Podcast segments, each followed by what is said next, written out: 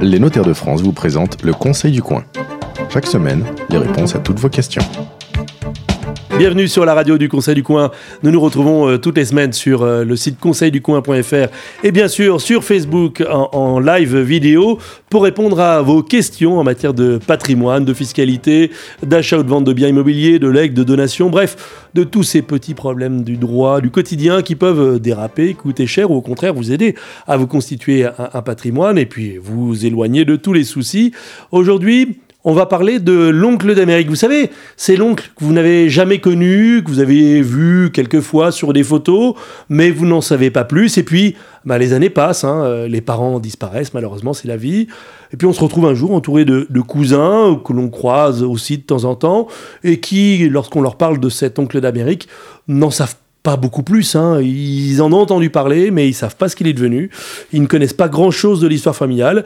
Et quand on les questionne, eh bien, plus personne ne sait ce qu'il est devenu. Pourtant, pourtant, cet oncle d'Amérique, eh ben, il a fait fortune là-bas. On sait que il n'avait pas d'enfants, il s'est pas marié parce qu'il a passé son temps à bourlinguer euh, par le monde. On se demande, ben, qu'est-ce qu'il est devenu cet oncle d'Amérique? Et là, on vient vous voir, euh, Guillaume Roric, bonjour. Bonjour. Vous êtes généalogiste, vous êtes expert auprès euh, de la Cour d'appel de Paris. Cet oncle d'Amérique, on rigole, mais en fait, il existe.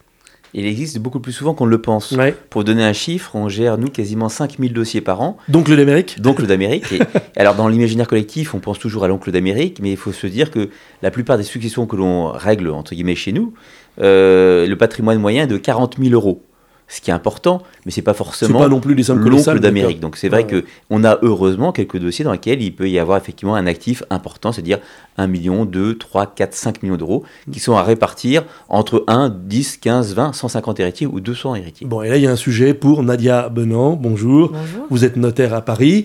Euh, on fait appel normalement au notaire, et puis c'est lui qui règle les histoires de succession, sauf que parfois bah, ça coince. Hein. Il y a des trous dans l'histoire familiale, il manque des morceaux, et c'est là que vous passez un coup de téléphone à, à Guillaume Rurig et vous lui dites là, Guillaume, on va avoir besoin de toi pour nous dépatouiller dans cette affaire. Exactement. Alors, nous, en tant que notaire, en général, on est missionné par un membre de la famille Mhm. qui peut avoir eu connaissance du décès, parfois par des autorités tiers qui nous saisissent en nous disant ben voilà, on a connaissance d'un décès qui est survenu en France ou à l'étranger, euh, et qui vont saisir un notaire en demandant de régler la succession. Et nous, notre mission, euh, elle n'est malheureusement pas de connaître l'intégralité d'une histoire de famille. Donc, dans ce, on a besoin pour régler une succession d'identifier les héritiers. Et Sachant qu'aujourd'hui, les outils à votre disposition, soyons très clairs, c'est ceux qui se présentent en face de vous, ils ont euh, un état civil, un livret de famille, parfois ils ont le livret de famille des parents, et puis ils ont une mémoire, mais euh, voilà, si je réfléchis de tête, est-ce que je connais de tête tout concernant mes parents? Oui, mais alors mes grands-parents, c'est mort. Donc euh, en gros, vous avez toujours en face de vous des gens qui n'en savent pas beaucoup plus loin que l'étape des grands-parents. Exactement. Alors là, vous êtes dans le cas d'une succession où on parlait de l'oncle d'Amérique. Hmm. Euh, Bah, on, on est dans un cadre familial. Aujourd'hui, il y a aussi la problématique du règlement des successions euh, de personnes dont on ignore s'ils ont des enfants ou non. Hmm. Euh, typiquement, aujourd'hui, il y a un accord entre les organismes qui gèrent les tutelles des adultes et la Chambre des notaires de Paris. Vous avez un certain nombre de personnes, d'adultes, qui sont qui font l'objet de mesures de protection, pour lesquelles les services de tutelle ne sont pas en mesure d'identifier les membres de la famille. Et quand ces, ces, ces personnes décèdent, bah, ils chargent la Chambre des notaires de Paris qui, elle, envoie les dossiers à différents notaires. Et il classique, s'agit euh, voilà, mm. de, de retrouver et de savoir si ces personnes ont des héritiers. Euh, et dans ces cas-là, effectivement, on recourt au service d'un généalogiste. Donc là, c'est la personne qui, par exemple, est handicapée ou a eu un, un accident de santé, elle est sans enfant. C'est aussi quelqu'un, tout simplement, qui, dans sa fin de vie, fait l'objet d'un Alzheimer, Hmm. euh, fait l'objet d'un placement euh, au sein d'une EHPAD pour lequel on n'a pas identifié de famille proche et, et pour le, qui, qui a du patrimoine et qui, lui-même étant affecté d'un trouble de la mémoire, bah, l'organisme de tutelle n'est pas en mesure de nous fournir l'historique familial. C'est aujourd'hui beaucoup plus courant qu'on ne le pense. Ouais. Euh, on a un certain nombre de dossiers qui arrivent à la Chambre des notaires de Paris dans ce cadre. Et effectivement, seuls les généalogistes aujourd'hui sont en Mm. mesure de nous aider à rassembler les pièces qui nous manquent et qui nous permettent nous d'identifier les héritiers Mm. et éventuellement de régler la succession. À si je me souviens bien, deux chiffres, hein, le journaliste euh, toujours en veille, 75% des décès ont lieu à l'hôpital et 75% des gens qui décèdent à l'hôpital décèdent sans que personne ne soit venu les voir dans les semaines euh, qui ont précédé euh, leur hospitalisation, s'ils sont hospitalisés depuis longtemps. Donc, euh, qu'effectivement, que l'hôpital ne sache pas, et ni le Mm. notaire non plus, qui fait partie de la famille, c'est finalement assez standard. Alors moi j'ai un autre chiffre. J'ai que 98% des successions en France se règlent sans généalogiste. Donc les notaires règlent les successions sans nous. Seuls 2% des, des successions donnent lieu à des recherches Bah, ça d'héritiers. fait quand même 16 000. Hein. Oui, mais c'est pas non plus colossal par rapport au nombre de décès, 520 000 décès en France. Alors ce qu'il faut bien comprendre, c'est que le notaire, dans un premier cas, il nous demande de vérifier Mm. que les héritiers qui sont présents devant lui sont bien les bons. Euh, Ah, ça peut arriver ça. Ah bah le notaire tout d'un coup, euh, Nadia Il a peut très bien régler une succession, dit, euh, prend la- l'acte de naissance, dit écoutez madame, votre mari est décédé, vous avez eu trois enfants avec lui, mais je vois sur l'acte de naissance, les mentions marginales, votre mari était marié trois autres fois. Avez-vous les livrets de famille? Ah bah non mon bon maître, euh, les livrets de famille ça cristallise un échec, je les ai pas gardés, un soir j'étais en hypoglycémie, j'ai tout déchiré et euh, donc j'ai pas tout gardé. D'accord Un notaire, ne, un notaire ne peut pas, euh, sinon il engage sa responsabilité, régler une succession s'il lui manque des éléments d'état civil. Donc par rapport à ça, il va nous dire, Mmh. écoutez, moi j'ai une veuve, j'ai trois enfants, la veuve me dit qu'elle n'a que ça comme enfant, mais je ne sais pas, vérifier. Donc on vérifie, entre guillemets... Ah, ça coûte des sous là déjà. hein. Pardon? Ça coûte des sous là. hein. Ah, pardon, je parle d'argent. Non, des sous. Alors, euh, des sous, je dirais qu'on n'est pas payé à l'heure, donc là-dessus, c'est plutôt des forfaits. Ouais. Donc, euh, vérifier une dévolution successorale, si vous voulez parler d'un peu d'argent, ça coûte entre 500, 600 à 1200 euros environ. Et ça, c'est le notaire qui va aller prendre ses sous sur la succession pour s'assurer que tout se passe bien. C'est Oui. de votre responsabilité, hein, Nadia. Et- En fait, c'est notre responsabilité de s'assurer qu'on identifie l'ensemble des héritiers. Mmh. Comme on n'est pas détenteur de l'historique familial et de la vie de la famille, Mm. vous avez des gens qui ont des vies de aujourd'hui extrêmement compliquées. Mm. Euh, on ne peut pas, effectivement, on, ne, on ne peut pas se contenter systématiquement de la bonne foi Mm. euh, des héritiers qui restent. Donc, euh, quand on a un doute, effectivement, ou qu'on est en mesure de penser, comme le disait Guillaume, quand il y a eu plusieurs unions, Mm. que on, on a des fois des familles qui nous disent Je ne sais pas ce que mon mari a fait euh, avant, avant, de, avant le mariage. Mm. Ils n'ont pas la certitude de connaître l'intégralité. Mm. Voilà. Ou pendant le mariage. Donc, Non mais euh, attendez, Nous- euh, nous, notre on responsabilité- suffisamment euh, grave pour à la fois en, Mmh. en rire et puis à la fois être sérieux. Donc on peut plaisanter mode comédie boulevard et puis soyons concrets. Je prends un cas concret moi qui m'est arrivé euh, l'occasion d'un renouvellement de carte de famille nombreuse. La carte de famille nombreuse n'a pas été renouvelée automatiquement parce que le service euh, a demandé à ce qu'on refournisse le livret de famille en disant ah, bah vous auriez pu divorcer entre temps. Donc j'ai dit, bah non, la présomption c'est qu'on reste unis. On dit, bah non, vous savez, il y a tellement de gens qui nous mentent euh, et qui nous cachent qu'ils se sont séparés pour avoir chacun la carte de famille nombreuse. Faut que vous justifiez à chaque fois. Donc dans votre cas, j'ai envie de vous dire, est-ce que la règle ça ne deviendrait pas, euh, je vérifie quand même? Eh ben, de plus en plus, avec la complexification des, des, Mm. des- des formats de famille, Hmm, Depuis les 20-30 dernières années, on va dire. ouais. On recourt de plus en plus souvent effectivement à des généalogistes pour s'assurer qu'il Mm. n'y ait pas d'héritiers dont on ignore l'existence, soit que la famille nous cache leur existence, soit que la famille elle-même ignore qu'ils ouais. existent.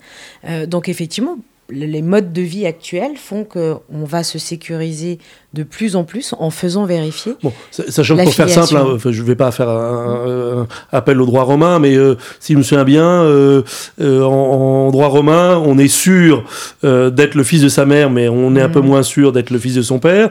Ça, ça- ça se dit en latin, je crois que vous êtes très forte là-dessus, mais on va pas vous demander, on va vous pas questionner. En gros, madame a du mal à cacher qu'elle a eu un enfant. Monsieur, c'est beaucoup plus facile pour des raisons évidentes. Si il n'en a pas parlé évidemment à sa famille, on va dire légitime, et s'il n'en a pas parlé au notaire, ça peut passer totalement à l'as si personne ne Oui. se signale, c'est ça. Ça arrive ce genre de truc? Ah, c'est- ça arrive forcément. Mhm. Euh, on- mais vous pouvez pas reprocher ni à un notaire ni à une famille Mhm. de, de ne pas vous faire part de choses qu'ils ignorent. Hmm. Non mais d'accord, donc ça veut dire que Voilà. au bout de quelques contre- années, tout d'un coup, il y a un... Bah, potentiellement, vous Bah, pouvez un jour avoir un héritier enfant, qui euh, se naturel manifeste qui et en disant, ouais. alors, c'est pas seulement naturel, il faut que l'enfant ait fait l'objet d'une reconnaissance. Mm, Il faut que la d'accord. filiation soit établie. Euh, si effectivement il y a Enfin, eu... il y en a aussi qui font ça sans que la filiation soit établie. Voilà. hein. Non, mais Je après, pense à certains chanteurs. voilà, bon. c'est pas la même démarche quand Mm. vous avez un enfant naturel qui, enfin, pour Mm. lequel la filiation n'est pas établie, de venir contester le règlement d'une Mm. succession et de réclamer ses droits dans une succession. Vous devez avoir l'étape Mm. préalable de faire établir votre filiation vis-à-vis du défunt Mm. avant de demander à vos demi-frères et sœurs de Mm. vous restituer une partie de l'héritage qu'ils ont reçu. Alors que monsieur a reconnu l'enfant en cachette, euh, il n'en a pas informé son notaire, c'est passé euh, inaperçu et euh, Guillaume Röring, quelques années plus tard, euh, ben, euh, on tombe dessus. Oui, alors imaginez les conséquences pour les héritiers connus. Comme Mm. le disait Nadia, tout d'un coup, ça remet en cause tout le partage. Bien sûr. Donc, et, et, euh, donc Et, ça- et ça remet vraiment en cause sous le partage. c'est explosif. Ouais. Je ne Ah oui, pas donner ça, un cours de droit, mais ça remet tout à zéro. Donc, en gros, il faut que Mm. les enfants disent Moi, j'ai hérité de, de 100 000 euros, voilà comment j'ai investi. Mm. Celui qui a investi dans une voiture, peut-être que la voiture vaut plus. Il n'y a pas de une 10 000. prescription pour un. 10 ans. un Ah, c'est 10 ans. 10 ans, par, Mm. nous on engage notre respo- responsabilité lorsque je dépose un tableau généalogique à Nadia, Mm. disant que les héritiers sont monsieur et madame Intel. S'il y a un héritier qui se manifeste dans un délai de 10 ans, nous sommes assurés pour ça, on a une, couverture, et donc on, on est obligé de rembourser l'héritier Si vous arrivez Euh, Ça nous arrive, ça nous arrivera toujours. Ouais. Euh, comme le expliquait très, très justement Nadia, le problème c'est l'enfant naturel. L'enfant Ouais. naturel reconnu est la bête noire de tout généalogiste. Mm. Je prends la, la, la- Reconnu. reconnu. Oui. Et même non reconnu, parce qu'on peut faire établir une possession. Alors, on peut quand même, même si on n'est pas reconnu, prouver qu'on est quand même l'enfant Mm. naturel du défunt. Et maintenant, le notaire a depuis quelques semaines la possibilité de faire un acte de notoriété constatant une possession d'état d'enfant naturel. Alors en métropole, Ah ouais. on ne connaît pas trop. Ouais. Mais pour ceux qui écoutent et qui se trouvent en- notamment en Guadeloupe, en Martinique ou Mm. la fameuse île de Guyane, selon notre président, euh, là-bas, c'est monnaie courante.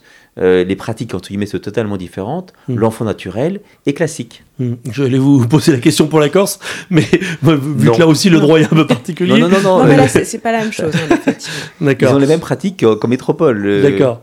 Bon, Euh, donc ok, euh, il peut y avoir des, des cas très particuliers. Là, vous êtes resté en France et dans les territoires d'outre-mer, mais euh, on a eu une vie professionnelle euh, assez euh, mouvementée, remplie. On a passé quelques années en expatriation où on a fait beaucoup de voyages aux États-Unis, et puis on découvre euh, la deuxième famille américaine. Alors, Et, là, on est sur un autre droit en plus. Oui, un dossier sur trois. Alors, même droit. Là, on peut parler d'une succession qui s'ouvre en France, avec des actifs qu'on va retrouver à l'étranger. Donc, le droit, ça, sera ça sera le droit français qui va quand même s'appliquer à la base. Euh, un dossier sur trois renvoie à l'étranger. Euh, Ah oui. Ce qui est assez logique maintenant, Bah oui. les gens voyagent de plus en plus, euh, les familles se mondialisent. Mhm. Euh, avant de voyager beaucoup moins. Euh, Je vous rappelle qu'il y a un siècle, on allait chercher sa femme à 20 quelques lieues de son. On parlait en lieu, cher monsieur. De, de son village, on ne bougeait pas. Un berrichon épousait une berrichonne. S'il épousait un Parisien, c'est une mésalliance. Maintenant, euh, un, un- un Parisien va épouser une Italienne, va partir vivre au Japon, et les Bien enfants iront faire Erasmus, iront au Donc dans- là, aujourd'hui, quand vous travaillez sur des dossiers euh, sur lesquels on vous mandate, il y a déjà dans un cas sur trois Oui. quelqu'un à l'étranger. Je vais vous donner un chiffre. Au départ, on n'avait aucun bureau à l'étranger. À l'heure actuelle, sur les 47 bureaux que l'on a, il y en a 14 qui se trouvent à l'étranger. D'accord. Donc Mm. euh, c'est pour répondre à une demande. Là, c'est la bête noire du notaire lorsqu'il y a bah- un héritier à l'étranger. un Bah, héritier ou. euh, C'est pas forcément la bête noire. Ce qui nous rend le travail difficile, c'est de les identifier, Euh, c'est de les faire intervenir aux actes. Euh, après, il y a toute la problématique euh, ben, de leur expliquer ce qu'est le droit français. Vous avez quelqu'un qui aujourd'hui hérite d'une succession en Russie, au Japon ou en non, Argentine. mais, la lui noire, parce que expliquer comment ça fonctionne en France, pour lui, c'est- un monde nouveau qui s'ouvre. Non, mais qui- Na- qui est difficilement quel est le droit qui s'applique? Alors, On si le voit avec l'affaire Johnny Hallyday. Ah bah, Euh, Il y a si quand même la dé- question de. Si le défunt est en Fran- enfin si la succession s'ouvre en Mm. France, la succession sera régie par la loi française. Après, un héritier qui hérite d'une succession dans ce cadre peut fiscalement être tenu à des obligations dans son pays de Mm. résidence. C'est pas parce qu'il a payé de l'impôt en France Mm. que pour l'autant il est complètement euh, exonéré de faire des déclarations et des formalités dans son pays de résidence. Non, mais mon oncle d'Amérique, il, il s'est installé en Californie. Euh, hein, je, je ne pense à personne en particulier. Il s'est installé en euh, Californie. C'est à peu près certain que les dernières, dernières années de sa vie, il a vécu en Californie. Il n'a fait que des passages rapides en France. Euh, c'est quel droit qui s'applique? Ah bah là, si, si le défunt était résident à l'étranger, Mhm. ça veut dire que la succession s'ouvre dans son pays de résidence. Donc la succession sera régie par la loi de l'État de résidence. Donc pour l'oncle d'Amérique, c'est normalement la loi des États-Unis qui s'appliquera pour déterminer qui sont les héritiers. Et en particulier la loi de Californie, si c'est en Californie. Voilà, et après, éventuellement la loi californienne. Et après déterminer éventuellement, pour ce qui est de la fiscalité, là on regarde ce qu'on appelle les conventions internationales bilatérales entre les États-Unis et le lieu de résidence des héritiers, pour savoir effectivement à quelle fiscalité les héritiers euh, euh, seront, seront mangés. Mhm. Est-ce qu'ils devront payer des impôts aux États-Unis ou en France? Ça dépendra de la nature des actifs, de leur localisation et de l'existence de ces conventions internationales. Guillaume Rurig, on remonte jusqu'à où?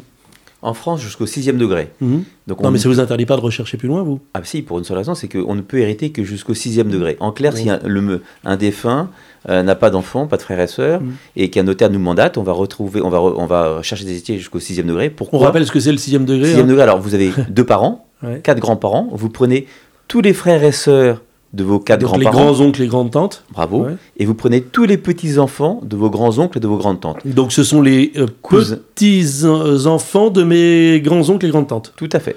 Donc c'est pas les enfants de mes grands-oncles et grandes-tantes, mais c'est les, les petits-enfants petits-enfants. des grands-oncles et grandes-tantes. Là, vous arrivez au sixième degré. Petit Ouais. rappel fiscal, lorsqu'on retrouve des héritiers au sixième degré, Ouais. certes, on est un peu des Pères Noël, les gens sont contents parce qu'ils n'ont pas Ouais, connu les fins, ils sont pas tristes.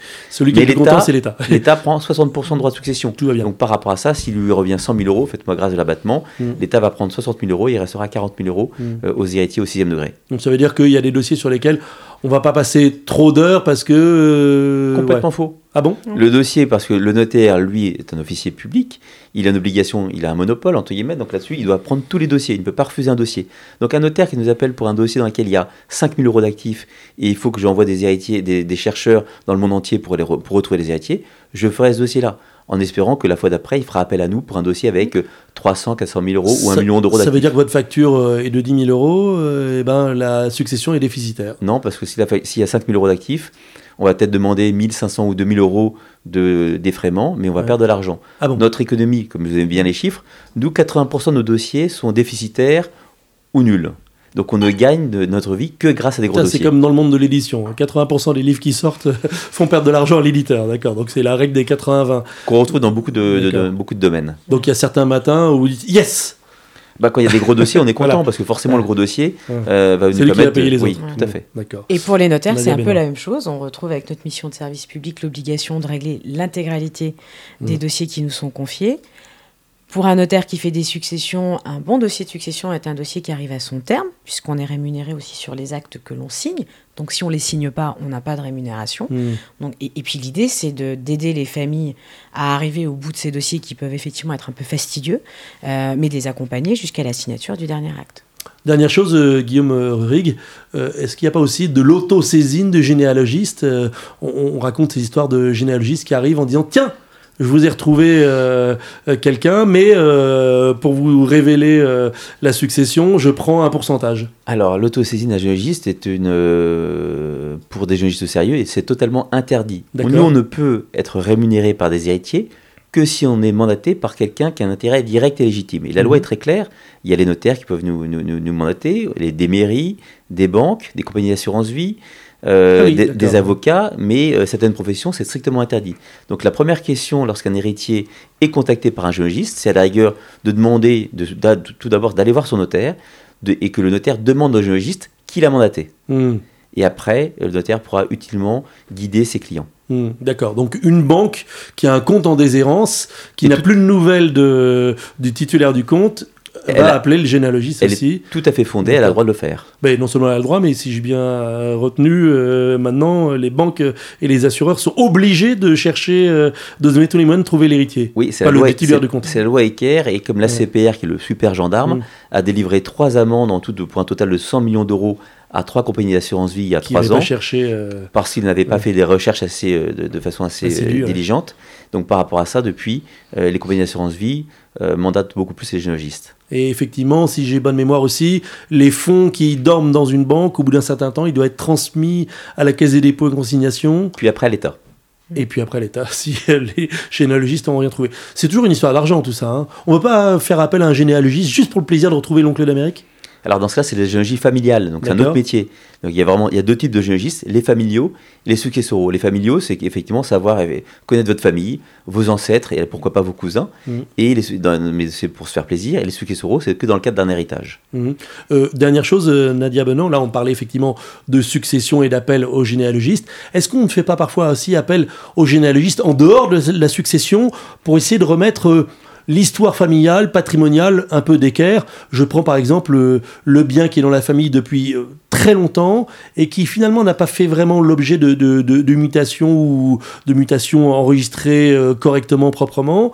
On cherche à savoir euh, qui figure aux actes qui sont euh, dans le titre de propriété Alors aujourd'hui, moi, ça ne fait, ça, ça fait pas partie des missions qu'on Ouais. fait habituellement dans le cadre euh, du règlement d'une succession ou dans d'autres dossiers. Il peut arriver qu'on s'interroge sur l'origine d'un bien. Euh, dans ce cas-là, on pourrait effectivement mandater un généalogiste pour nous aider à faire des recherches, remonter le titre, éventuellement euh, identifier des héritiers. On sait par exemple, vous citiez la Corse préalablement, on sait que traditionnellement en Corse, les biens restaient dans les indivisions et on ne les mutait pas dans le cadre de l'ouverture des successions au fichier immobilier.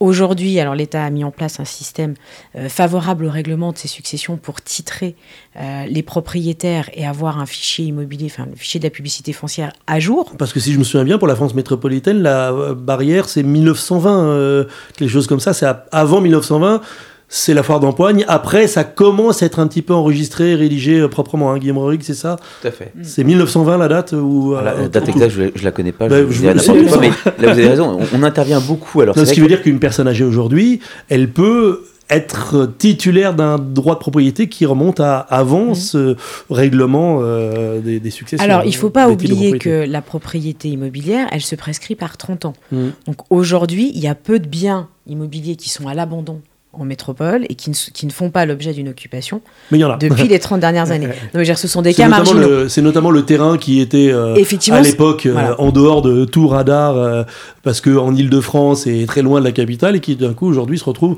en pleine banlieue à côté d'une voie rapide. Et, ça arrive, ça reste très très marginal en métropole. C'est voilà, plus commun dans les dom-toms et en Corse parce mmh. que traditionnellement, il y avait, enfin, les biens se transmettaient quasiment de manière orale. Bien sûr. Il n'y avait mmh. pas cette tradition de l'écrit. Mmh. Euh, en métropole et notamment dans, dans, le monde paysan, la tradition de l'acte est ancrée depuis avant 1956, qui est la date de création de, du fichier de la publicité foncière, et on retrouve quand même assez facilement, les, actes. C'est vrai qu'en Corse, il y a cette problématique. À La Réunion, pareil, et en Polynésie. Donc on travaille, nous, beaucoup dans ces pays-là pour euh, régler des problèmes d'indivision, parce que la problématique, c'est que comme les, biens sont, euh, appartiennent à 80, 150 personnes, personne n'arrive à les vendre. Donc ça, ça, ça, bloque un peu l'économie du, du, Nil. Bon, il y a encore un autre problème, c'est le problème du bornage. Mais ça, c'est encore une autre histoire. C'est autre question. C'est l'objet d'une autre question et d'une autre émission. Merci infiniment à tous les deux, Guillaume euh, Rurig et euh, Nadia Benant. Guillaume Rurig qui est donc généalogiste et Nadia Benant qui est notaire à Paris. J'espère qu'on a fait le tour du sujet, mais évidemment, si vous avez plus de questions à vous poser sur ce sujet, eh bien, sollicitez votre notaire qui a sûrement un bon généalogiste dans son carnet d'adresse. C'est la fin de ce rendez-vous, le Conseil du Coin. N'oubliez pas de nous envoyer vos questions, même les plus originales, les plus farfelues, les plus compliquées, sur notre page Facebook ou sur conseilducoin.notaire.fr. Et puis, je vous rappelle que le Conseil du Coin, eh bien, c'est tous les premiers samedis du mois dans un café, une brasserie, un restaurant, euh, sur une terrasse près de chez vous, un notaire vient bien gentiment, généreusement, bénévolement vous donner des conseils. Tous les rendez-vous sont sur la page conseilducoin.fr. À la semaine prochaine. Merci. C'était le Conseil du Coin avec les notaires de France. Pour poser vos questions, rendez-vous sur la page Facebook du Conseil du Coin.